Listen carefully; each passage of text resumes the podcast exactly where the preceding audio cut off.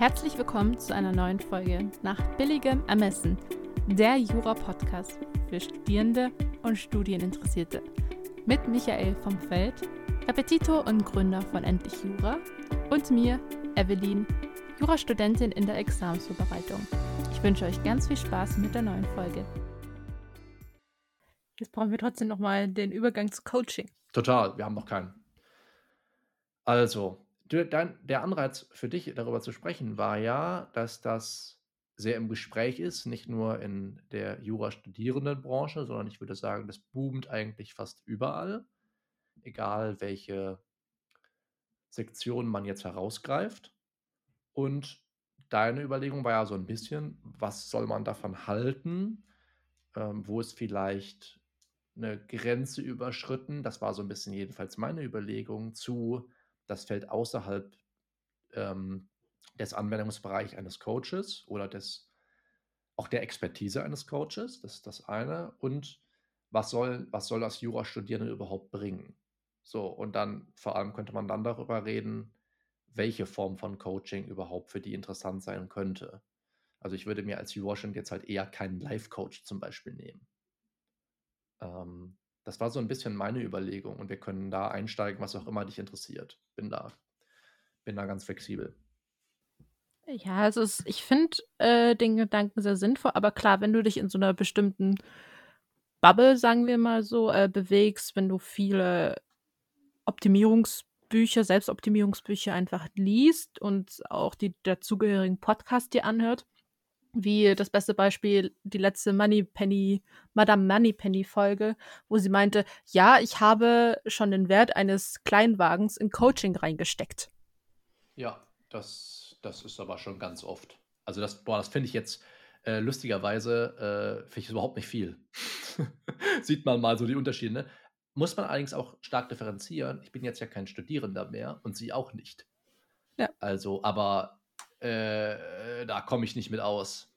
Mit einem mit einem Kleinwagen. Äh, Glaube ich jetzt mal, also müssen jetzt mal bei Kleinwagen differenzieren, ne?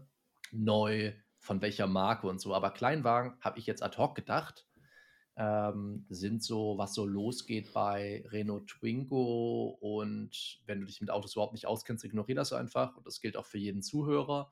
Aber du kriegst zum Beispiel einen Dacia Kleinwagen, so mit der günstigsten Marke auf dem deutschen Markt, da kannst, das geht alles bei 7000 noch was Euro los. Und wenn du es liest, ist hm. es sogar der Einstieg noch kleiner. Also ich würde sagen, alles, was unter 10.000 Euro ist, finde ich jetzt nicht so viel. Wenn man sich überlegt, wo man sonst überall schon 10.000 Euro über sein Leben verteilt für ausgegeben hat. Ne? Manche haben keine Ahnung, wie viel 1000 Euro für Pokémon-Karten ausgegeben. Könnte man jetzt mal überlegen, ne? äh, wo mehr Sinn hinter ist. Aber ist egal. Also ich rechne da jetzt auch Bücher mit rein. Ich rechne da jetzt nicht nur mit rein, irgendwie Coaching eins zu eins mit jemandem, der da 1000 Euro pro Stunde abrechnet. Sowas habe ich auch nicht gemacht und sowas gedenke ich auch zunächst nicht zu machen, außer ich sehe da wirklich extrem ROI drin, also Return of Investment. Und mhm. ansonsten so verteilt, ähm, ich meine, allein die Community, die ich, die ich gebucht habe, die kostet mittlerweile im Jahr 970 Dollar. Also das kann man schon ganz gut anhäufen, sage ich mal. Da kommt man schnell auf einen Kleinwagen, wenn man ein paar Jahre dabei ist. Und dann natürlich nicht nur das macht, sondern auch noch ein paar andere Sachen. Ne? Die Frage ist halt immer, was man sich davon verspricht und ob man wirklich sicher sein kann, dass einem das hilft. Weil ich habe das Gefühl, das wird häufig so ein fancy way of procrastinating. So, du kaufst halt andauernd irgendwas oder buchst andauernd nochmal irgendwo was dazu und kommst aber selber nicht in die Gänge. Und du benutzt das halt immer so als Transportmittel, um noch so einen Augenblick das eigene Handeln aufschieben zu können. Und ich glaube, ab dem Zeitpunkt wird es dann gefährlich, dann ist man irgendwann in so einer Spirale. Aber gut, das ist, das war nur so ein Gedanke, der mir gerade dabei kam. Ist aber ein guter Gedanke. Ich habe dazu auch ein YouTube-Video gesehen. Der hat genau dieses Problem angesprochen mit dem, okay, man ist so in der Phase drin, man konsumiert diese Bücher, aber statt diese Tipps oder Tricks anzuwenden, greift man dann an, einfach das nächste Buch und Klar. beweihräuchert sich irgendwie schon so aller, ja, ich gucke ja nicht Netflix oder so, ich lese ja ein Buch. Hm, verstehe. Mache ich auch ganz viel, aber in einem völlig anderen Bereich. Ich versuche das gerade gerade erheblich zu verbessern. Ich muss sagen, es hat in den letzten Wochen auch viel, viel besser funktioniert. Mein Weg immer war so YouTube-Videos und Bücher über Musikproduktion zu lesen und dann selber nichts zu produzieren. Das ist äh, auch sehr gefährlich. Und im Endeffekt wird man nicht dadurch besser, dass man die Bücher liest, sondern dass man Musik produziert.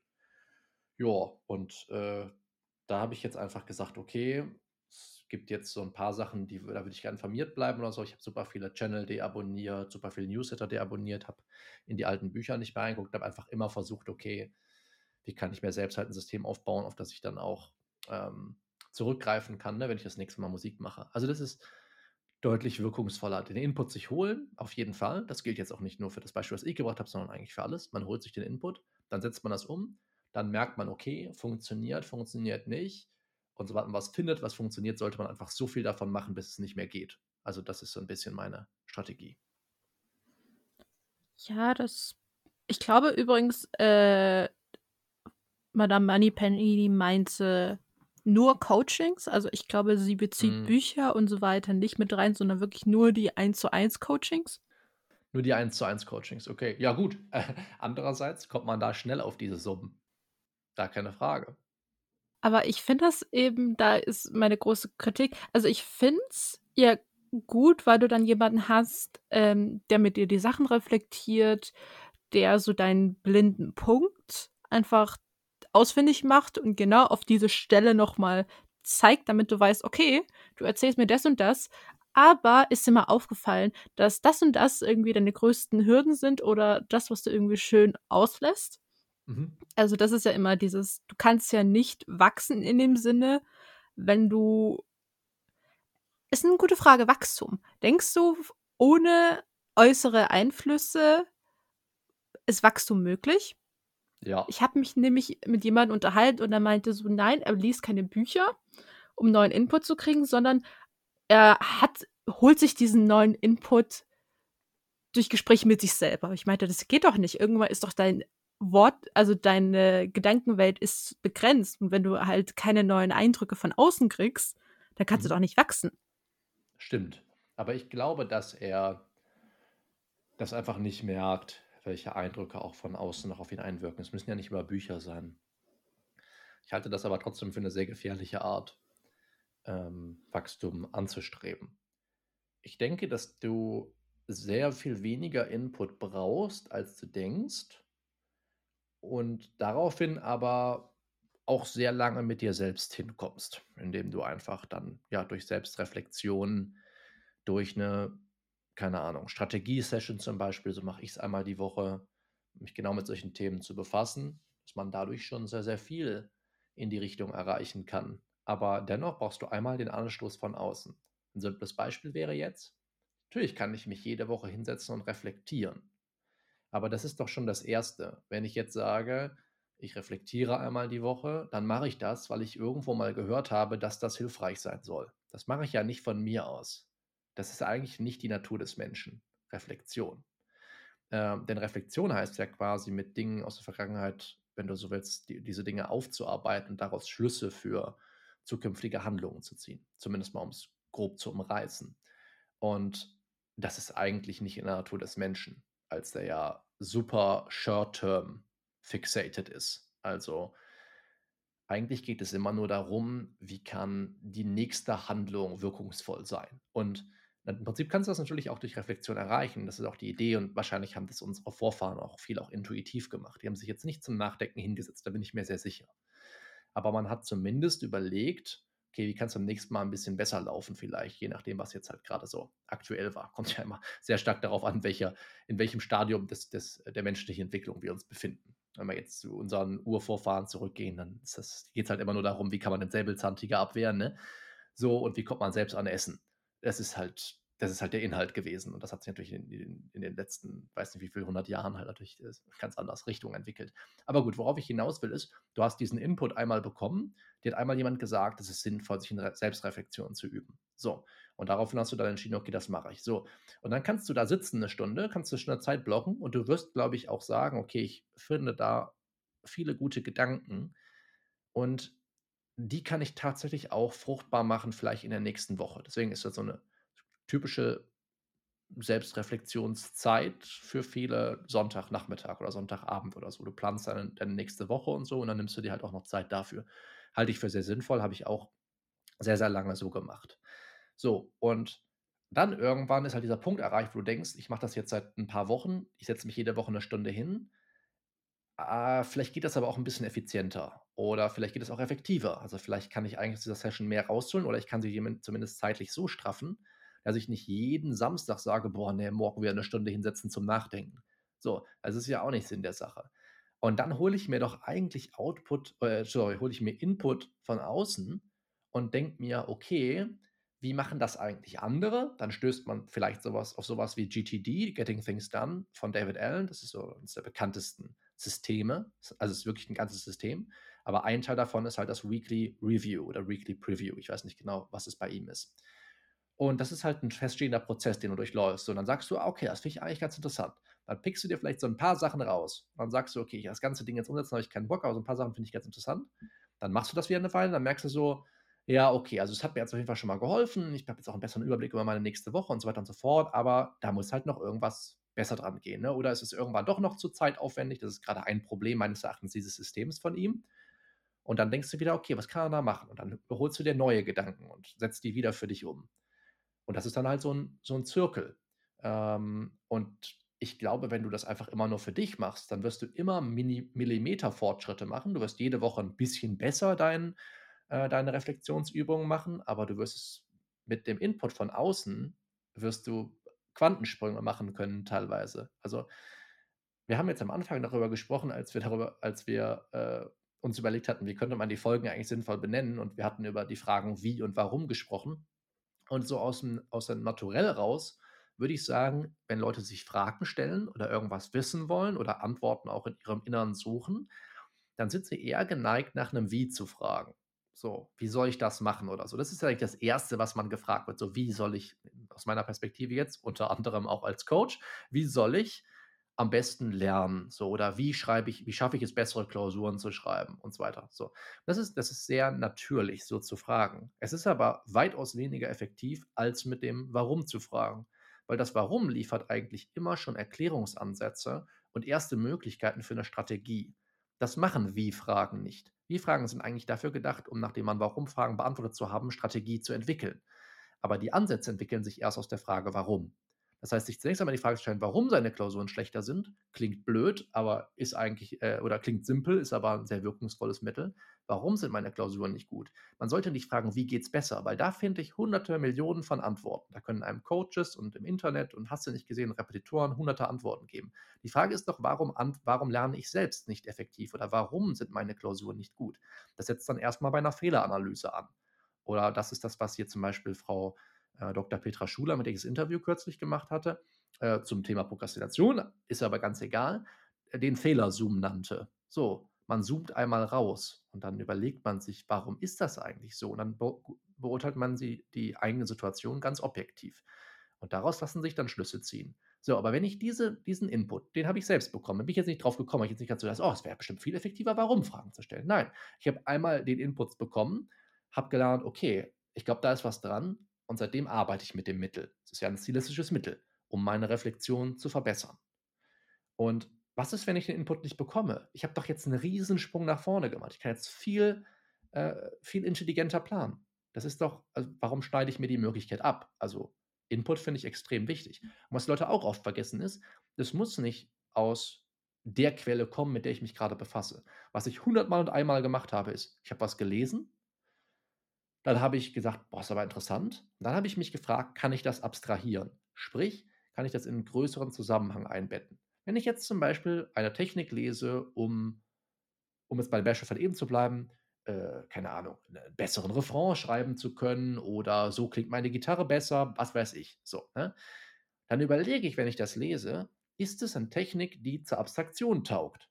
Kann ich das auch in andere Zusammenhänge einbetten? Und hundertmal und einmal, wie gesagt, fällt einem auf ja, eigentlich schon. So, sind dann halt andere Effekte, sage ich jetzt mal, andere Mittel, die man vielleicht benutzt, ne?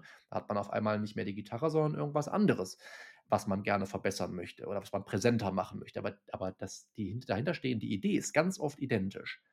Und deswegen kann das ja auch sein, dass dein Freund, von dem du erzählt hast, sich die Einflüsse von ganz woanders holen kann. Das ist auch viel innovativer, ne? Das ist ja viel spannender, weil die meisten Leute gucken halt nicht über den Tellerrand. Deswegen könnte ich mir sehr gut vorstellen, dass auch da der Input vielleicht bei ihm sogar kommt, ohne dass er es merkt. Was ich auch aber ich muss sagen, dadurch, dass es mir aufgefallen ist, es schießt so irgendwie aus dem Boden, diese Coaching-Angebote, insbesondere wenn man sich dann auf Facebook auffällt und in der zugehörigen Jura-Facebook-Gruppen, dass dann irgendwie super viele Leute das anbieten und wo ich mir denke, was ist was erlaubt dir das denn überhaupt, diesen Begriff zu nutzen, dass du coacht oder dass du jetzt Coaching anbietest? Was ist deine Expertise? Das ist das Problem mit, dadurch, dass es ja nicht so ein geschützter Begriff ist, kann sich das doch jeder Hunds und Kunz nennen. Allah, ja. ich habe eine toxische Beziehung hinter mir. Jetzt biete ich Coaching für toxische Beziehungen an. Ich hoffe, Coaching gegen toxische Beziehungen, aber ich weiß, was du meinst. Ja. Ja, genau. Das kann jeder sagen. Und deswegen muss man auch so vorsichtig sein, wenn man sich da anvertraut.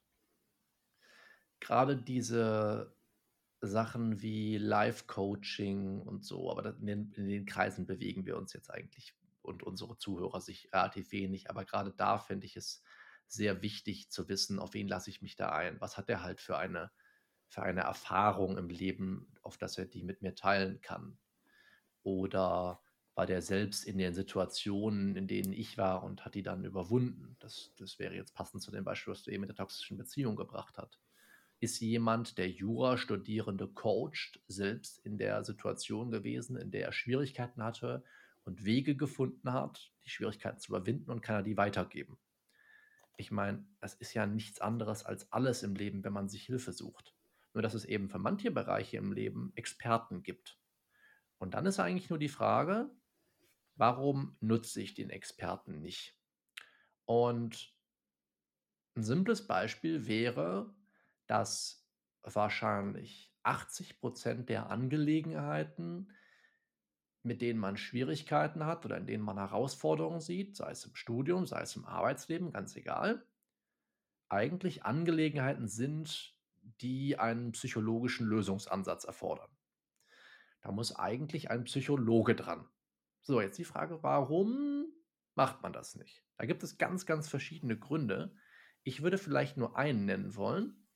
Und zwar, dass es häufig Coaches besser gelingt, das, was Psychologen in Aufsätzen und in der Forschung erarbeitet haben, in einfacheren Worten zu transportieren und selbst eben diese Erkenntnisse ausgewertet haben und geschaut haben, okay, wie kann man das in simplen Schritten jemandem erklären? Denn diese ganzen psychologischen Ratgeber, die es gibt, die, die verkommen ja häufig auch zu eher so Doktorarbeiten oder sind es sogar. Ne? die sind, das sind Schinken, die sind richtig, richtig dick und dann hat man vielleicht nicht unbedingt Bock, die durchzuarbeiten. Und auf einmal hat man das Problem, dass man sich seinem Problem nicht mehr nähert oder dass man nicht mehr versucht, es zu lösen. Und dann kommt so jemand und sagt, ey, ich habe mir das alles angeschaut und ich weiß ganz genau, was dein Problem ist. Ich denke, ich kann dir dabei helfen, das zu lösen. Und dann ist es noch einfacher, sage ich mal, einen Platz zu kriegen. Ne? Also wenn ich mir so überlege, wie schwer es gerade jetzt in den letzten anderthalb Jahren ist oder in, letzten, in dem letzten Jahr, seit Corona richtig losgegangen ist, einen Platz beim Psychologen zu finden, gerade auch bei den Experten. Ne? Also dadurch, dass ja viel jetzt auch Leute von zu Hause aus arbeiten mit völlig anderen Schwierigkeiten im Job äh, konfrontiert sind, haben etliche Personen Arbeitsstörungen entwickelt. So, und dafür gibt es Experten unter anderem Frau Schuler, mit der ich das Interview geführt habe, und noch viele andere. Aber kriegt da mal einen Platz. Und jetzt kommt jemand und sagt, ey, du brauchst das eigentlich nicht. Ich kann dir das viel einfacher erklären. Ich kann dir genauso gut helfen und wahrscheinlich in weniger Stunden, vielleicht teurer, keine Ahnung, kommt auf den Preis des jeweiligen Coaches, der Coachin, sagt man das so, an. Genau. Aber ich glaube, dass das ein großer Faktor ist. Die sind halt präsenter. Ne? Also wann Wann trittst du mal so in den Medien, in denen wir uns als Studierende bewegen? Wann trittst du da mal so als Psychologe auf? Eigentlich gar nicht. Und es ist auch nicht so reizvoll. Ja? Also es ist halt so, er hat halt mehr so diesen, diesen klassischen Anstrich. Und das Coaching ist modern das passt viel besser in unsere Zeit. Und Psychologen sind jetzt out und so. Und ja, ich denke, das, hat, das, das fließt viel auch in die Entscheidung mit ein, warum man sich solchen Personen dann anvertraut. Kann es auch, klar, natürlich mangelndes Angebot. Die wenigsten Psychologen bieten ja so eine Sitzung wahrscheinlich einfach online an, obwohl Boah, ich mittlerweile nicht wahrscheinlich schon. ja, ich frage mich auch gerade mit Corona hat sich da bestimmt einiges jetzt verändert. Ja, also die, von denen ich es weiß, äh, die machen alle Zoom-Coachings. Also Coaching habe ich jetzt gesagt, aber das, im, im Endeffekt ist es auch nur ein Coaching, um es mal auf den Punkt zu bringen. Es ist halt eine Unterstützung, ein Support. Es ist ein Zoom-Meeting, ne? Klar. Und ich überlege gerade auch, ob das vielleicht ähm, auch vielleicht mit einer unbewussten Stigmatisierung behaftet ist, aller, wenn ich zum Psychologen gehe oder zum Therapeuten, eigentlich ist es ja Therapeut, ist der richtige Begriff, dann gehe ich ja, ein Therapeut ist ja nur da, also die unbewusste Maxime, für kranke Leute, für jemanden, der psychische Probleme hat. Ich habe Ja, aber aber doch keine psychische sind, Probleme. ja, aber die meisten sind Hier. doch krank. Ja, eben. einfach. Also, ähm, äh, um es mal hier so zu sagen, ähm, ich glaube, und das ist ja, das ist jetzt auch nicht kein, glaube ich, ein offenes Geheimnis, aber 70 bis 80 Prozent der Leute haben doch ein Problem. Äh, Es ist doch ganz, ganz normal, würde ich jetzt fast sagen. Es ist einfach nur nicht normal, sich helfen zu lassen. Und äh, als ich äh, 2016, wann war das? Vielleicht so Oktober, November, müsste ich jetzt, müsste ich jetzt nochmal genauer nachvollziehen. Äh, komplett ausgebrannt war, hätte ich wahrscheinlich auch äh, psychologische Unterstützung in Anspruch nehmen können sollen. Aber ich habe es ja irgendwie selber geschaffen. Dann denkt man sich ja wieder, ach, hat man doch nicht gebraucht. Was im Hm. Prinzip ja der, der falsche Weg ist. Ähm, aber man, es ist sehr, sehr schwer, und das hast du mit Stigmatisierung ganz treffend äh, beschrieben. Es ist sehr, sehr schwierig, sich das einzugestehen, dass man die Unterstützung braucht. Und ich habe äh, mit vielen Kandidatinnen und Kandidaten ähnliche Gespräche geführt. Und die Reaktionen, wenn du ihnen sagst, dass das eigentlich Fälle sind, in denen ein Experte ran muss und ein Therapeut in dem Fall, ist das immer sehr, sehr schwierig. Erstmal hat man das Gefühl, man darf es nicht offen sagen, weil es verpönt ist. Und im nächsten Schritt sagen, denken die Leute dann, der Michael hält mich für jemanden, der in die Klapse muss. Hm. Was ja voll der Quatsch ist. Hat auch damit nichts zu tun. Es geht doch, es geht doch nicht darum, dass man dich wegsperren muss. Äh, du, du sollst das Problem, was du hast, in den Griff bekommen. Du sollst jemanden haben, mit dem du darüber reden kannst, damit du danach ganz normal weiterleben kannst. Äh, also, naja, ich glaube, die Leute haben auch ein sehr, sehr falsches Bild von einer Psychotherapie. Also die, die ich jetzt kenne, ähm, aus dem, aus dem Freundes- und Bekanntenkreis, die haben, das sind, das sind manchmal Gesprächstherapien, manchmal Verhaltenstherapien, in meisten Fällen sind Gesprächstherapien. Und lustigerweise, um die Brücke wieder zu schlagen zum Thema von heute, sind das sehr, sehr ähnliche Ansätze, wie man sie auch in Self-Help-Büchern findet. Ach nee, ist ja klar. Ja, hat ja auch alles denselben Ursprung. Die Quelle ist ja überall die gleiche, nur ist die Aufarbeitung eine andere. Und das, was ganz, ganz stark, mit, gerade mit Leuten, die Arbeitsstörungen entwickelt haben oder die Psychose geht jetzt schon etwas weiter. Ich, da will ich mich jetzt eigentlich nicht, nicht einklinken, weil da habe ich auch zu wenig Ahnung von. Aber sagen wir mal, ähm, Angstzustände, Prüfungsangst, das spielt dann in, den, in denselben Zusammenhang rein. Ähm, das Gefühl von konsequenter Überforderung, das, das kann ja, das ist ja viel alles auch ähm, mit Arbeitsstörungen hängt das ja viel auch zusammen. Da wird dann, werden ganz ähnliche Mittel ergriffen, wie ich sie jetzt kürzlich zum Beispiel auch in einem Kurs vorgestellt habe. Arbeitszeitrestriktion, kleine Schritte, Reflexion, Gewohnheiten aufbauen. Ist ja jetzt alles nicht kein Hokuspokus. Also man, man malt da jetzt nicht den Baum des Lebens im Regelfall. Ne? Ähm, das ist, das, da muss man sich, glaube ich, von frei machen von dem Gedanken. Ich, es ist auch okay, wenn ich mich dafür. Oh, wie fange ich das an? Das ist halt einfach so irgendwie so viele Eindrücke gerade in meinem Kopf, die ich unbedingt ansprechen möchte. Bei mir ist, glaube ich, auch so eine große Skepsis ähm, gegenüber einfach Coaches. Coach. Coaches? Coaching. Coaching Die- oder Coaches, ne? Je nachdem, Coaches. du, wer, was du nennen willst. Ähm, weiß ich nicht, ob dir der Name Michael Nast was sagt. Nee.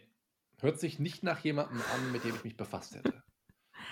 Äh, der hat nämlich 2010 äh, das Buch Generation Beziehungsunfähigkeit, also Generation kenn Beziehungsunfähig, genau, veröffentlicht und so diesen Begriff total geprägt. Und ich finde in seinen Büchern, ich habe da, glaube ich, vielleicht ein Drittel reingehört und ich fand es einfach nur irgendwie total abwertend, auch gegenüber Leuten, die halt psychisch einfach angeschlagen sind und sich auch Hilfe suchen.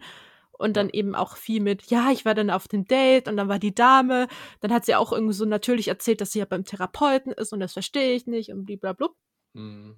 Und der Typ eigentlich selber total beziehungsunfähig ist. Der war auch selber, muss ich mal verlinken, fand ich sehr spannend, in der eigentlich Live-Psycho-Session mit Stefanie Stahl und die haben das halt als Podcast-Folge aufgenommen. Und der hat jetzt ein Buch rausgebracht, Generation Beziehungsunfähig die Lösung, und deklariert sich selber als Beziehungscoach. Mhm, wo dann für mich die Frage ist, du kriegst doch selber es nicht gebacken, eine gesunde Beziehung zu führen, aber dann bezeichnest du dich als Coach. Mhm. Ja, da siehst du mal. Äh, denn ich wusste ja nicht mal, dass der Autor dieses Buches war. Und wenn ich jetzt das lesen würde, Michael Nassier Beziehungscoach, dann hätte ich wahrscheinlich gesagt, ja, ist halt so sein Ding. Ich würde mich wahrscheinlich dann in der Folge, sollte ich mich wirklich dafür dieses äh, Coaching interessieren, würde ich mich näher über seine Person informieren. Und dann würde ich gegebenenfalls natürlich das Buch nicht lesen und würde nur sehen, ah, okay, der hat vor elf Jahren mittlerweile darüber schon mal publiziert. Ist die Frage, hat er das wissenschaftlichen Anspruch oder nicht? Nicht. Ja, aber das Weiß ich dann in dem Moment nicht. Also, keine Ahnung. Sagen wir mal so. Ich bin nicht sehr anfällig für sowas. Ähm, und deswegen fällt es mir manchmal auch schwer, mich da in Leute, die es sind, hineinzuversetzen. Nein, es fällt mir eigentlich nicht schwer, aber es ist für mich manchmal dann nicht so gut nachvollziehbar. Was ich damit sagen will, ist, ich würde mich sehr, sehr lange mit so einer Person befassen, bevor ich mich ihr anvertrauen würde. Und in dem Sinne würde ich wahrscheinlich auch darüber stolpern, dass dieser Mensch gar nicht in der Lage ist, mir zu erklären, wie ich meine Beziehung zu führen habe und mir geschweige denn dabei helfen kann, meine zu verbessern.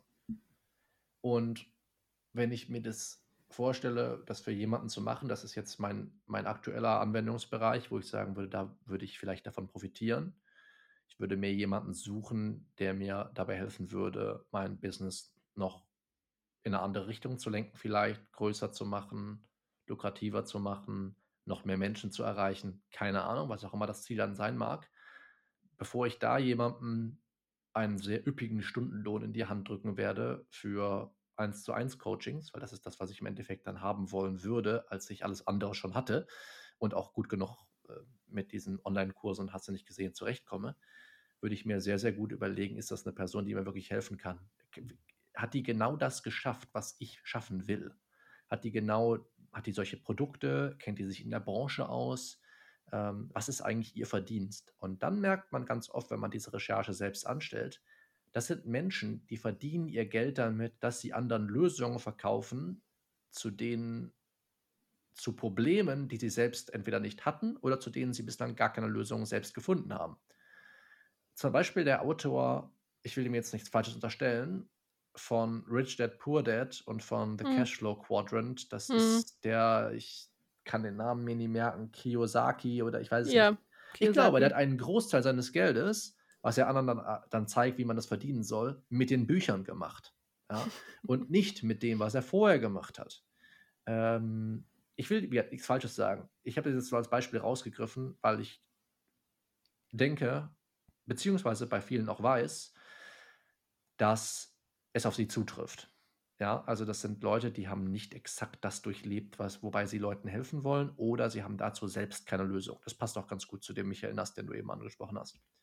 Also da wäre ich sehr, sehr vorsichtig. Das heißt also, so wie immer im Leben, muss man da eine vernünftige Recherchearbeit hinlegen. Ansonsten entscheidet man sich im Zweifel für eine falsche Person. Es ist doch vollkommen klar.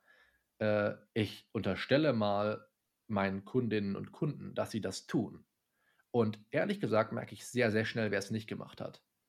Das heißt, wenn ich mit Leuten ins Gespräch komme, äh, ich biete jetzt aktuell kein 1 zu 1 Coaching mehr an, aber wenn ich mit Leuten ins Gespräch gekommen bin und ich habe mit denen so ein Discovery Call, sage ich jetzt mal, gemacht, und das ist so der Begriff aus dem Englischen, klingt im Deutschen so ein bisschen strange, deswegen habe ich den nicht benutzt, aber du weißt, was ich meine.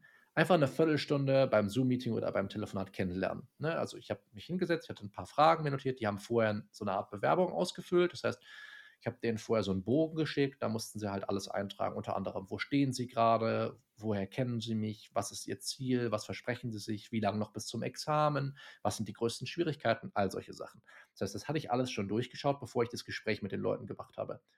Und dann habe ich halt gesagt, okay, ich habe so ein paar Sachen rausgegriffen aus dem Bogen, den die ausgefüllt haben und habe gesagt, ich möchte jetzt ganz gern von dir noch wissen, vielleicht kannst du es nochmal einfach in eigenen Worten erklären, noch so ein bisschen darüber hinaus erzählen und so. Und ich werde mir gerne ein paar Notizen machen, dann habe ich eventuell noch ein paar Rückfragen und dann würde ich dir ein Vorgehen für uns vorschlagen. Was ich dann immer noch gemacht habe, ist, weil das einfach ein sehr wirkungsvolles Mittel ist, das glaube ich jetzt auch, äh, breche mir keinen Zacken aus der Krone, wenn ich das so hier erzähle. Man coacht die natürlich schon ein bisschen in dieser Viertelstunde, als sie dann das Gefühl haben, okay, der gibt jetzt schon was von seinem Wissen und von seiner Expertise preis. Wie wird das nur sein, wenn ich den buche? So. Hm. Ist ja, ne, glaube ich, kein, kein Geheimnis. So. Und das habe ich also gemacht und habe ich mit den Leuten gesprochen. Und du merkst halt sehr, sehr stark, wer von den Leuten wirklich mit deiner Arbeit vertraut ist. Und es sind dann manchmal Leute, die waren entweder nicht mal auf meiner E-Mail-Liste oder sie waren halt gerade erst drauf, hatten aber eigentlich überhaupt noch gar keine Beziehung zu mir als Person, was ich ja unter anderem über das Mittel des Newsletters auch versuche aufzubauen. Die haben mir Fragen gestellt, die meine Videos hundertmal und einmal beantwortet haben. Und das sind dann halt so Sachen, wo ich dann selbst sehr skeptisch bin. Und ich bin dazu übergegangen, äh, rigoros den Leuten keine Angebote zu machen. Das heißt, jedes Mal, wenn ich so einen Fall hatte, habe ich gesagt, lass mich da mal ein, zwei Nächte drüber schlafen, mal überlegen, was ich mir für unsere Zusammenarbeit vorstellen könnte, ob ich mir die vorstellen kann, dann melde ich mich. Und jedes Mal habe ich gesagt, ich mache dir kein Angebot, tut mir leid, das hier sind meine Gründe, ich habe das Gefühl, das passt nicht so gut, ich habe das Gefühl, du bist mit meiner Arbeit nicht vertraut und deswegen mache ich dir kein Angebot und bitte um dein Verständnis und liebe Grüße, viel Erfolg noch, etc. pp. Genau, und äh, damit bin ich eigentlich sehr gut gefahren. Das heißt, alle, die bei mir im Coaching waren, äh, da wusste ich von vornherein, es passte gut und ich wusste von vornherein, ich würde ihnen auch helfen können. Alles andere halte ich für, halte ich für sinnlos. Und heute würde ich, würde ich ähm, mir wünschen, immer so strikt gewesen zu sein. Also das habe ich, diese, diese Art des, des Aussuchens von Partnern für ein Coaching oder so, habe ich wirklich erst in den letzten sechs bis neun Monaten äh, in dieser Rigorosität dann auch äh, durchgezogen. Aber ich glaube, genau dann weiß man auch, ob einem ein Coach helfen kann oder nicht. Alles andere, weißt du, ich, ich sehe das ja andauernd irgendwo, dann, dann wird irgendwo ein Coaching beworben, dann steht da so ein Bullshit von nur jeder Dritte wird genommen oder am Arsch, jeder wird genommen, ist doch immer so. Das ist irgendwie, ich, da halte ich überhaupt nichts von. Das ist ähm, übrigens ganz interessant. Ähm, das ist regelmäßig auch Kritik, die quasi geübt wurde ähm, an meinem Modell, wie ich den Inner Circle bewerbe, dass er ja nur zweimal im Jahr offen sei. So, das hatte ja voll was von hier nur noch fünf Stück auf Lager, jetzt sofort kaufen und so, ne? Und ich verstehe den Gedanken auch total, aber die Leute haben halt dann eben sich nicht so viel damit befasst, um sich ein Urteil darüber erlauben zu können, warum ich das wohl so mache. Damit ich die Leute, die in der Community sind, bestmöglich coachen kann. Äh, was will ich denn mit andauernd Leuten, die reinkommen? Das, wie, soll ich das denn, wie soll ich das denn schaffen? ich kann denen doch gar nicht garantieren, dass ich mich gut um die kümmern kann. Ich muss doch einen Deckel drauf machen nach, nach einer Woche und dann ein halbes Jahr nur die betreuen, die da sind. Wie soll es sonst funktionieren? Das sind, das sind dann halt so Sachen und das, das, das vermisse ich sehr, sehr stark bei anderen Anbietern am Markt. Damit meine ich jetzt nicht, was Jura-Coaching angeht, sondern generell. Ne? Ähm, da wird so viel einfach gespielt mit den Gefühlen und versucht zu manipulieren. Und ich bin ja auf all diesen Newslettern, um da einfach den Überblick zu behalten und zu sehen, okay, wie machen andere das und so viel Schrott dabei. Also deswegen kann ich gut verstehen, warum man auf den Scheiß keinen Bock hat. Total. Und ich finde auch, ähm, ich kann jetzt aus der Erfahrung von jemandem sprechen. Sie hat das erzählt, dass sie dann halt auch, ähm, das Coaching gibt es nicht mehr, aber war halt auch äh, spezifisch auf Jurastudenten, Studier Studierende gerichtet und dass da dann wirklich ein Vorgespräch war, aber nicht mit der Person, die das Gesicht dahinter war, von dem man irgendwie das Coaching erwartet hat, sondern von Mitarbeiter K kann sein, bei einer bestimmten Größe, dass es anders nicht möglich ist. Mhm. Aber dann, als sie Zweifel geäußert hat, auch bezüglich des Preises, wurde ihr sowas von Druck gemacht, aller, naja, dann schaffst du ja das Examen nicht damit. Ohne mhm. uns schaffst du es nicht. Verstehe. Mhm. Und das ist einfach auch unabhängig menschlich gesehen einfach total mies, So, was bringt es dir, Leute in ein Coaching reinzudrücken, die einfach unsicher sind und die nicht dahinter stehen, dass sie mit dir zusammenarbeiten wollen? Aber genau auf die bist du ja aus, wenn du dieses Modell fährst. Du brauchst genau diese Leute. Ähm, das ist, dass das Modell lebt davon, dass du, dass du, wenn du das so nach außen hin bewirbst und so mit den Leuten im Gespräch umgehst, dass du, dass du die gerade die Unsicheren anwirbst. Gerade die, die es nicht besser wissen, die vielleicht sogar denken, ja scheiße, was ist denn, wenn ich es ohne die nicht schaffe? Das ist, das ist ganz, ganz oft so. Und ähm, muss man halt sehr vorsichtig sein. Du musst dir das so vorstellen, gerade so größere Coaching-Plattformen, ne, also gerade auch die, die, wo du nicht die Leute nur eins zu eins coachst, sondern eher so eine Art Community auch unter denen aufbauen willst, ähm, die leben sehr, sehr stark davon, dass da hier eine sehr extreme Form des Pareto-Prinzips greift, nämlich, dass du, sagen wir mal, 100 Leute hast und 80 Prozent der Leute, die Fragen stellen, oder 80 Prozent der Fragen und 80 Prozent äh, der, der Bitte um Unterstützung und 80 Prozent der Beiträge in einer solchen Community kommen von 20 hm. Prozent der Leute. Und ich würde eher mal behaupten, ich müsste es beim Inner Circle mal ausrechnen, ähm, es ist eher so, dass 90 Prozent der Beiträge von vielleicht so 5 bis maximal 10 Prozent der, der Leute kommen. Das heißt, um das Modell, Modell lukrativ zu halten, bist du darauf angewiesen, so viele Leute da reinzuholen, dass es sich rechnet, aber der Arbeitsaufwand überschaubar bleibt. Das heißt, du versuchst ganz gezielt, nehme ich mich übrigens aus, das war niemals mein Ziel, ich, es ist nur meine Beobachtung, die ich anstelle. Du holst sehr, sehr viele Leute rein und weißt im Vorhinein, genauso wie Fitnessstudios im Januar und Februar, du musst sie nicht betreuen. Du wirst, du wirst, die werden als zahlende Kunden erhalten bleiben Vielleicht auch gerade, weil sie unsicher sind und die Alternativen nicht gesucht oder gefunden haben. Du verdienst an denen Geld, aber sie kosten dich keine Arbeit. Und Leute wie jetzt äh, vielleicht die Bekannte, von der du erzählt hast, wäre eine von denen gewesen, die dann eben auch aktiver, gerade auch, weil mit Coaching häufig ein hoher Preis verbunden ist, in der passenden Community oder so oder was auch immer dann installiert war, hm, auch, auch mehr Beiträge quasi oder mehr, mehr Unterstützung gesucht hätte. Und dann gibt es eben auf, auf sie kommend 10, 15 andere, die keinen Mucks von sich geben. Die loggen sich nicht ein, die sind bei den Calls nicht präsent. Das ist völlig normal.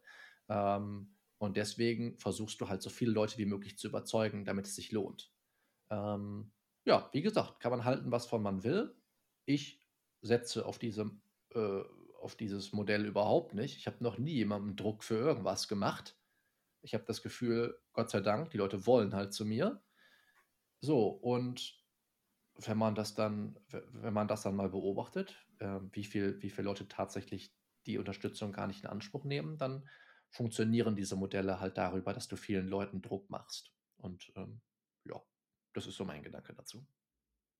Ich habe aber auch das so eine spannende Podcast-Folge gehört von einem, der selber ähm, fächerübergreifend bzw. Studiengänge übergreifend Coach, Coaching anbietet, ähm, einfach für den Erfolg, fürs Studium etc. Und hat dann irgendwie so erzählt, so, es waren zwei Folgen mit einem Mitarbeiter, so irgendwie so fünf Dinge, die ihm aufgefallen sind ähm, beim Coaching oder bei den Leuten, die sich bei ihm beworben haben und die er dann irgendwo doch nicht genommen hat. Und da war auch sehr viel, ich fand, aber auch ein bisschen von oben herab, beziehungsweise ins Lächerliche gezogen, wenn sich Leute dann beworben haben, dann erstmal wegen dem Preis so ein bisschen gestutzt haben und gemeint haben, okay, ich muss das nochmal besprechen mit meinen Eltern und so weiter, ist halt auch einfach viel Geld. Und danach äh, die Mitteilung kam, so sorry, nee, meine Eltern sehen dem skeptisch entgegen, so möchte ich nicht. Mhm. Und da wurde irgendwie so drauf rumgeritten, so, ja, ich habe doch so viel Expertise etc. Und ja, es wird dem irgendwie so viel Misstrauen entgegengesetzt und den, entgegengesetzt. Und ich denke mir so, ja, aber es ist doch auch natürlich. Es ist kein greifbares mhm. Produkt. Kann sein, dass du dein Studium gut abgeschlossen hast, dass du auch ähm, Techniken entwickelt hast. Aber wer sagt denn, dass deine Techniken dann irgendwie allgemeingültig sind? Also das, darüber habe ich mich geärgert. Ich verstehe so, ich verstehe nämlich die gesunde Skepsis. weil du natürlich, das ist irgendein Dude, der halt das Studium gut abgeschlossen hat, aber du kannst nicht sehen, okay, hat er denn da irgendwie Weiterbildung besucht, hat er denn da Kurse besucht, hat er denn irgendwie, was er vorweisen kann? Und dann redet er dann halt über Leute von oben herab, die angeblich keine Ahnung haben, weil sie Skepsis äußern. Ich denke mal, dass das A und O in diesen Fällen gar nicht mal so stark ist, was jetzt mit dir ist und ob du jetzt 1,0 im Abi oder im Studium in deinen Hausarbeiten hast du nicht gesehen hast, sondern ob du anderen Leuten Resultate generieren kannst. Und deswegen sind Referenzen sehr wichtig. Wenn der jetzt sagt, guck mal hier, ich habe 100 Leute betreut im Einzelcoaching oder so und von denen haben jetzt hier so und so viele ihre Ziele erreicht. Und ich habe hier persönliche Referenzen. Das sind Referenzen, das sind nicht nur so abgedruckte Dinger mit irgendwelchen äh, Stockfotos äh, mit Leuten, die sagen, wie toll das hier bei mir war, sondern das sind Leute, wenn du da, dich dafür interessierst, die kannst du anrufen. Im Übrigen, ne, ohne jetzt hier äh, mich beweihräuchern zu wollen, aber exakt das, was ich gemacht habe. Ich habe erstmal geguckt, okay, wie vielen Leuten kannst du eigentlich helfen? Und dann habe ich die als Referenzen auf meiner Homepage. Und das heißt, wenn jemand sagt, boah, den Referenzen glaube ich nicht, ist es mir völlig egal, dann kann er mir eine E-Mail schreiben dann sage ich, hier ist der Kontakt von ihm oder ihr. Kannst du anrufen, kannst du fragen. So, äh, und dann ist die, und dann im nächsten Schritt sagt man, okay, wie viele Leuten habe ich eigentlich geholfen? Ähm, und wenn du jetzt zum Beispiel, wann habe ich denn zuletzt das ausgewertet? Ähm, weiß ich nicht, müsste so, müsste so ein, zwei Jahre vielleicht her sein. Ich glaube eher so ein Jahr her. Äh, habe ich geguckt, okay, wie viele Leute haben, ich, haben wir betreut? Wie viele Leute habe ich persönlich betreut? Wie viele Leute haben von denen, wie viel Prozent davon haben ihre Ziele erreicht? Alles klar, 90 Prozent spricht dafür, dass ich es kann. So, und dann ist es äh, ab dem Zeitpunkt vielleicht nicht mehr so wichtig, ähm, ob ich jetzt mich in deren Probleme rein. Ja, es, ist, es ist schwierig, weil natürlich muss ich, muss ich empathisch sein. Ich muss mich schon in die Probleme reinfinden. Ja, aber ich muss sie vielleicht nicht selbst gehabt haben. Was übrigens nicht heißen soll, dass ich sie nicht hatte. Ich will nur sagen, wenn man, wenn es jetzt bei Hammer jemanden gibt, der 14 Punkte im Examen hatte, das heißt nicht, dass der nicht jemandem helfen kann, der nur bestehen will. Also ich meine es jetzt eher gut mit diesen Leuten. Genau, das, das heißt jetzt jemand, dass jemand, der 14 Punkte hat und das ganze Studium nicht gestruggelt hat und keine Probleme hatte, heißt nicht, dass er nicht jemandem helfen kann, der vielleicht nur äh, aktuell bei drei Punkten steht und unbedingt die vier Punkte im Examen haben möchte. Das heißt das nicht. Ähm, wenn er denn garantieren kann und zeigen kann, dass er solchen Leuten in der Vergangenheit auch schon geholfen hat. Und wenn er Leuten im Anfang jetzt äh, damit helfen kann, dann wird er natürlich auch in der Zeit eine Referenzliste aufbauen und wird den Leuten zeigen können, ich habe vielleicht nicht dieselben Probleme gehabt wie du, aber ich kann mich da gut reinfinden und ich habe auch vor allem Lösungen dafür entwickelt. Und dann finde ich das vollkommen legitim. Äh, man muss nicht immer genau in, dem, in der Erfahrung gesteckt haben, wie die Leute, die man betreut. Ähm, aber es hilft natürlich. Ähm, es, es, es ist eine sehr natürliche Form der, der Empathie. Und das ist sicherlich hilfreich. Andererseits, wenn du jetzt Leute hast, die jetzt zu mir kommen würden, würden sagen, ich möchte, dass du mir hilfst, das Examen mit Ach und Krach zu bestehen. Haben wir schon hundertmal gehabt. So. Ich möchte es nur irgendwie bestehen. Ich will danach kein Jura weitermachen oder so, ich will es nur irgendwie schaffen. So. Wenn ich jetzt zum Beispiel selbst in dieser Situation gewesen wäre. So, also ich hätte mich jetzt hingesetzt und gesagt, ich möchte das Examen mit Ach und Krach bestehen. So. Und hätte ich so ein paar Tricks und Tipps und Tricks entwickelt und mir gesagt, okay, das hilft. Wenn ich das den Leuten jetzt beibringe, die schaffen es dann von drei Punkten konsequent auf vier und 4,5 zu kommen, sind auf der sicheren Seite. So. Würden denn die Leute dann wirklich zu mir kommen, wenn ich das nach außen so kundtun würde? Oder würden die sagen, der Michael war zu schlecht im Examen? Das ist halt das Ding. Es ist ein sehr schmaler Grad. Weil dann haben sie das Gefühl, so gut ist er ja selber nicht, wie will der mir denn helfen? Andererseits habe ich doch genau das gemacht, was Sie gemacht haben in meiner, in meiner Erzählung von gerade. Also deswegen, ich, boah, ich glaube, ich würde, wenn, was das angeht, würde ich allein auf die Referenzen gehen. Das scheint mir, scheint mir der sinnvollste Weg zu sein. Ich weiß nicht, wie du das siehst. Das ist, glaube ich, also für jemanden, der vielleicht beim Google beim Googlen einfach auf dich zugekommen ist, dich gefunden hat, finde ich das die beste Möglichkeit, weil es kann ja jeder behaupten. Und das Schlimme ist, ich finde es doch mal schwieriger, wenn dann Leute dann aktiv auf Instagram unterwegs sind, sich sehr präsentieren und man mit denen irgendwie so eine schon eine vermeintliche Beziehung aufbaut und dann nur wegen dem die bucht, die nicht irgendwie nochmal kritisch hinterfragt, sondern die sofort bucht. Ja.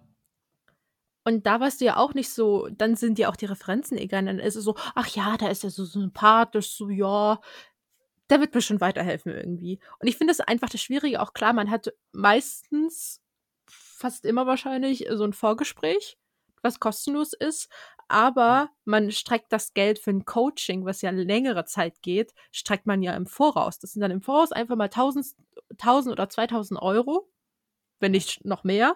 Jo. Und dafür, dass du nicht weißt, so bringt das mir jetzt was? Oder sagst du denn so ab der Mitte so, oder ab der zweiten Stunde, nee, ist doch nicht das, was ich möchte? Tja, das, das sollte man in einem Vorgespräch klären können und man sollte vor allem die Möglichkeit haben, auf Referenzen dieser Person zurückzugreifen und dann zu sagen, okay, das ist das, was er offensichtlich oder sie offensichtlich mit anderen gemacht hat. Ist das das, was auch mir helfen würde? Und vor allem, das scheint mir auch ein sehr großes Problem zu sein, weiß ich eigentlich selber, was ich will. Ja, ich, wenn ich jetzt unzufrieden bin mit meinem Job und ich suche mir jetzt jemanden, der Zufriedenheit im Job ausstrahlt und der weiß, wie man das große Geld macht und trotzdem so viel Freizeit hat und so. Ne? Das ist also der Traum eines jeden. So, äh, wie mache ich das jetzt? So, dann gehe ich da hin und dann sage ich, ja, ich möchte, dass du mir hilfst. Und dann sagt er, ja, klar, können wir machen, mal hier so Coaching. Acht Einheiten biete ich da immer an, ne? also quasi zwei pro Monat über einen viermonatigen Zeitraum. So, und dann sitze ich mit dem da. Und dann weiß ich eigentlich gar nicht, was mein Problem ist. So, und dann ist es natürlich für die Person auch nicht ganz leicht. Ich spreche da aus Erfahrung, als ich häufig natürlich auch mit Kandidatinnen und Kandidaten so mich zusammengesetzt habe und gemerkt habe, die wissen eigentlich gar nicht, was sie wollen. Oder die wissen eigentlich gar nicht, wo es, ihnen mangelt. Das ist ganz oft der Fall, dann kann man jetzt auf den Grund gehen. Aber das ist, manchmal habe ich das Gefühl, zu solchen Mitteln wird gegriffen, einfach aus allgemeiner Unzufriedenheit. Und dass man dann sagt, ich möchte gerne äh, besser in Jura werden, sage ich jetzt einfach mal, um es auf unseren Fall zu beziehen. So, und dann ja, woran möchtest du denn arbeiten? So, was sind denn so deine Vorstellungen? Wo hast du in der Vergangenheit Schwierigkeiten gehabt? Das sind ja alles so Sachen, die müssen am Anfang abgesteckt werden, damit man überhaupt eine vernünftige Basis für eine Zusammenarbeit finden kann. Und ich glaube, die Leute denken oft selbst nicht lang genug nach. Dann komme ich wieder dazu, wo wir ganz am Anfang waren, bevor sie sich überhaupt für so ein Angebot entscheiden. Deswegen, man muss immer selbst ein bisschen Soul-Digging machen am Anfang und sich überlegen, was verspreche ich mir davon? Was sind meine Ziele? Und dann kann man das dem Coach, der Coachin auch ganz normal so sagen. So, und dann kann man ja gucken, ob das überhaupt passt. Ne? Wenn, man dann, wenn man dann das Gefühl hat, die stülpen einem einfach nur irgendwas über, was bei ein paar anderen funktioniert hat, dann nimmt man halt die Reißleine, sieht man die Reißleine und sagt, das ist nicht das, was ich mir vorstelle. So, äh, das gehört für mich alles in dem, in dem Prozess des, des Suchens und Findens dazu. Und dann kann man sich immer noch überlegen, ob man das will. Aber alles andere halte ich für, halte ich für Quatsch. Und dafür ist es dann, wie du auch gerade schon gesagt hast, viel zu teuer. Ich, äh, weil im Endeffekt, im Endeffekt lassen sich doch unsere Sachen lassen sich doch sehr einfach zu, äh, zusammenfassen. Man muss, sich, man muss sich am Anfang genug Zeit lassen, bis man überhaupt weiß, ob man sich auf so ein Angebot einlassen möchte und ob man das Gefühl hat, dass sowas für einen hilfreich sein könnte. Dass man dann im zweiten Schritt sagt, okay, ich suche mir entsprechende Referenzen, um wissen zu können, kann diese Person mir überhaupt helfen. Dass man sich einen klaren Plan zurechtlegt, was man sich von der Zusammenarbeit erhofft